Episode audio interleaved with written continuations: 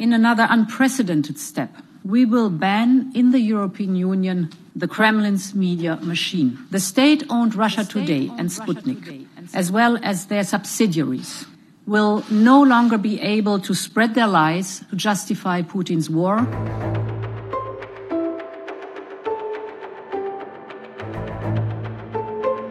Ya estaban muy presentes, pero tras la invasión a Ucrania, el rol de los medios rusos como fuente de desinformación de la población latinoamericana ha tomado un peso mayor. La presencia de estos medios masivos permite al Kremlin cuestionar el modelo democrático vigente en la mayor parte de América Latina y defender las posturas oficiales del gobierno ruso. Las narrativas iliberales propagadas desde medios, academia y bots afines celebran la incertidumbre y la desesperanza porque son su caldo de cultivo preferido. Protegerse frente a este virus de la desinformación es también una tarea colectiva y urgente. ¿Qué movimientos estamos viendo en el comportamiento de los medios rusos en Latinoamérica tras la invasión de Ucrania? ¿Cuáles son las herramientas que utilizan para manipular o qué podemos hacer para contrarrestar su estrategia? Son algunas de las preguntas que hoy ponemos bajo la lupa.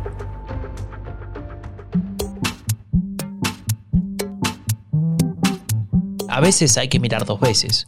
Hay que ser cuidadoso para no perderse ningún detalle. No queremos que nada importante pase desapercibido, especialmente si se trata de lo que nos interesa.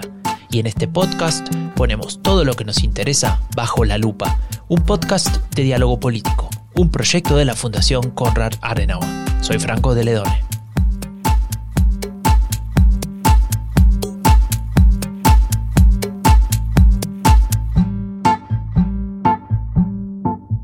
Я розповім вам наприкінці ще одну історію: історію сім'ї, де було четверо братів.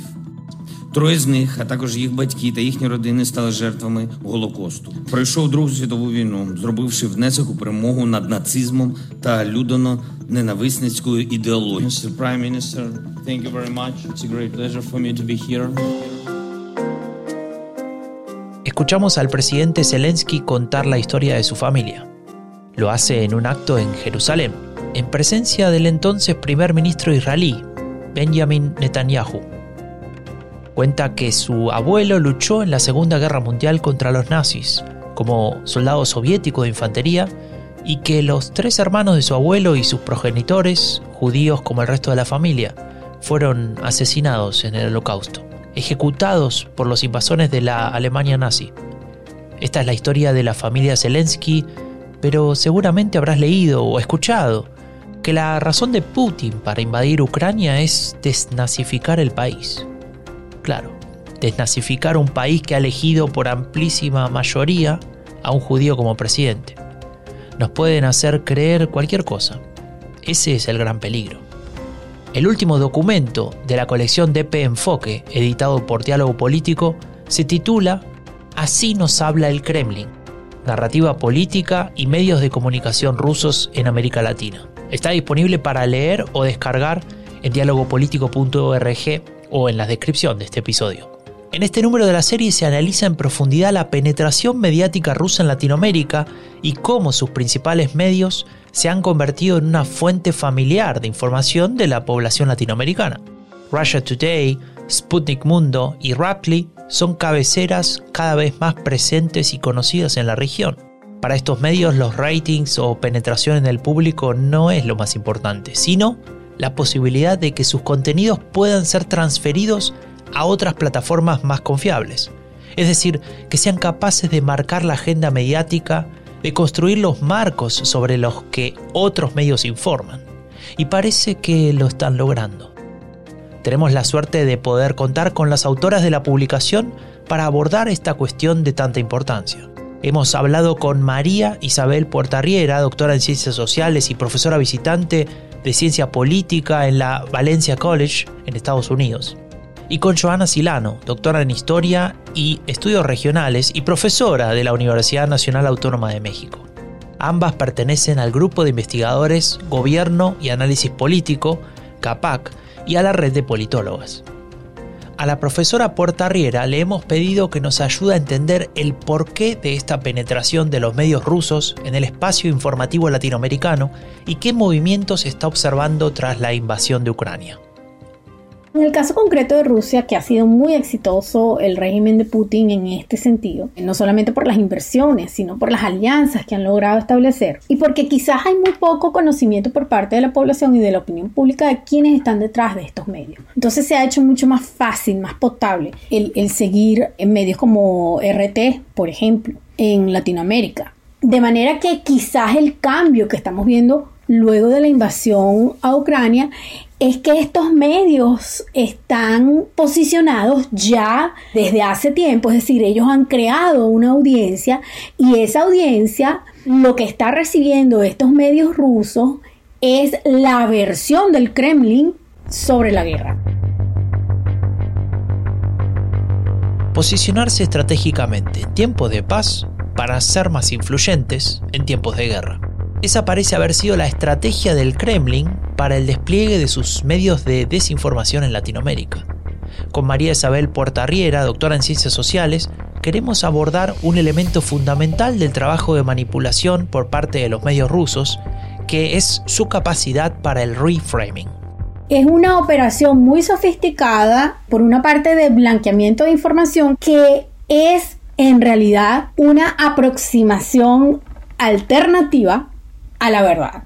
Entonces por eso hablamos del reframing. El ejemplo en el caso de la invasión a Ucrania, la justificación que hace el Kremlin y que hemos visto cómo se replica en estos medios, no solamente RT, sino en otros medios como por ejemplo Telesur, es que esta es una operación de dignidad, que se está tratando de desnazificar a, Ucrania, que, que en realidad esto es un problema por el expansionismo de la OTAN allí hay una narrativa que se aleja de manera clara de la realidad de la invasión y de las consecuencias de esa invasión.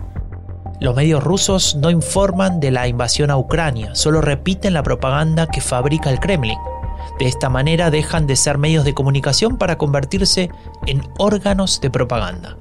Esto es algo que desgraciadamente hemos visto muchas veces a lo largo de la historia. No nos sorprende pero es importante señalarlo para no confundirse.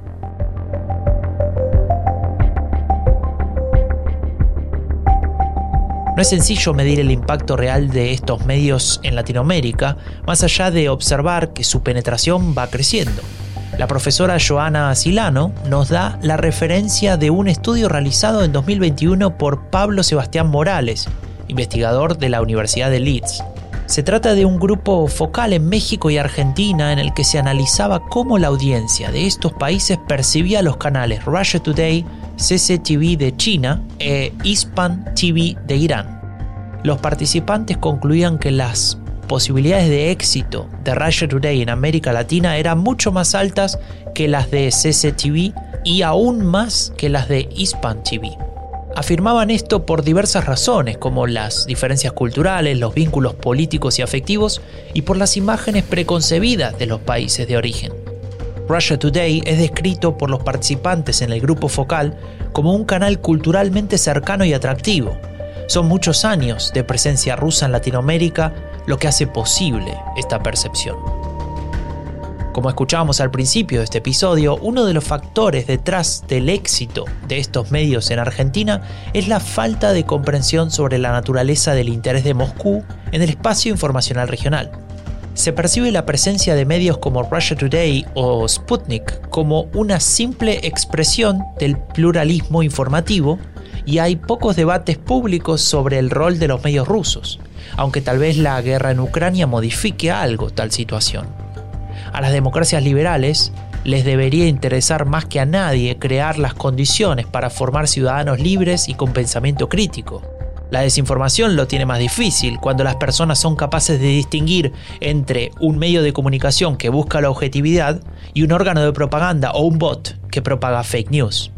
El problema lo tenemos cuando hay gobiernos de las democracias liberales que desean que los medios de comunicación repitan su propaganda y que no les interesa que en su país haya ciudadanos o ciudadanas con pensamiento crítico.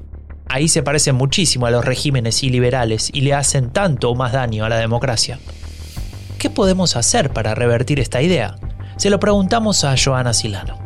Considerar a los medios que son vehículo de propaganda de estados autoritarios como expresión de pluralismo informativo es un error. Ni Russia Today ni la CCTV permiten críticas a sus gobiernos, a la vez que impiden que la voz plural de sus propios ciudadanos, ya sean rusos, chinos, lleguen a las audiencias extranjeras. Lo que hacen medios privados, como puede ser el caso de CNN, o públicos, como el caso de, la BBC, al someter a escrutinios a sociedades abiertas y regímenes pluralistas, es impensable en los medios de Rusia o, China.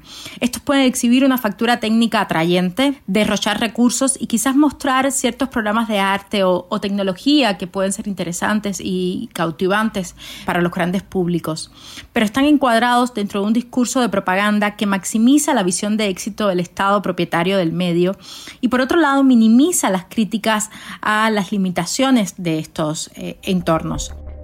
Mientras tanto, Rusia intentará sostener su comunicación estratégica en la región como una herramienta eficaz de su política exterior, por su alto e inmediato impacto y también por sus relativamente bajos costos. Algo para lo que necesita mantener la sintonía con los públicos y discursos iliberales de las sociedades élites y el campo intelectual latinoamericano. ¿Se dieron cuenta de que no hemos incluido ningún corte de audio de Russia Today o Sputnik para ilustrar lo que venimos contando en este episodio? Es así porque no queremos contribuir a difundir su propaganda, pero también porque la Unión Europea decidió en marzo de este año prohibir los contenidos de la agencia Sputnik, así como la difusión en inglés, alemán, francés y español de Russia Today en las redes de televisión y en Internet dentro del territorio de la Unión Europea. Y como ya saben, el que les habla es un argentino viviendo en Alemania. Al principio del episodio escuchábamos a la presidenta de la Comisión Europea anunciando esa decisión vamos a prohibir la máquina mediática del Kremlin, fueron sus palabras. Es posible que ese mismo día Putin pensara que aún le quedaba Latinoamérica.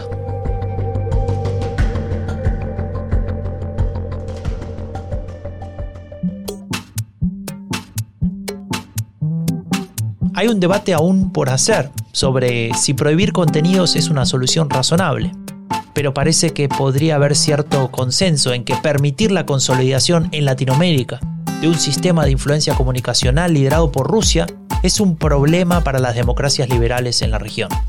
Además ya sabemos que la estrategia del Kremlin funciona y la capacidad de manipulación de Putin permanece casi intacta a pesar de los horrores que está provocando su decisión de invadir Ucrania.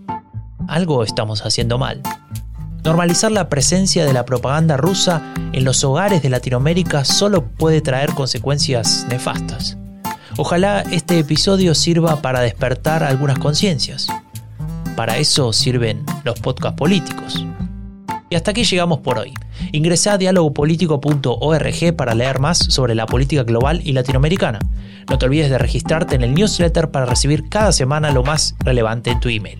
Yo soy Franco de Ledone y esto fue Bajo la Lupa, un podcast de diálogo político, un proyecto de la Fundación Konrad Adenauer. Nos escuchamos muy pronto.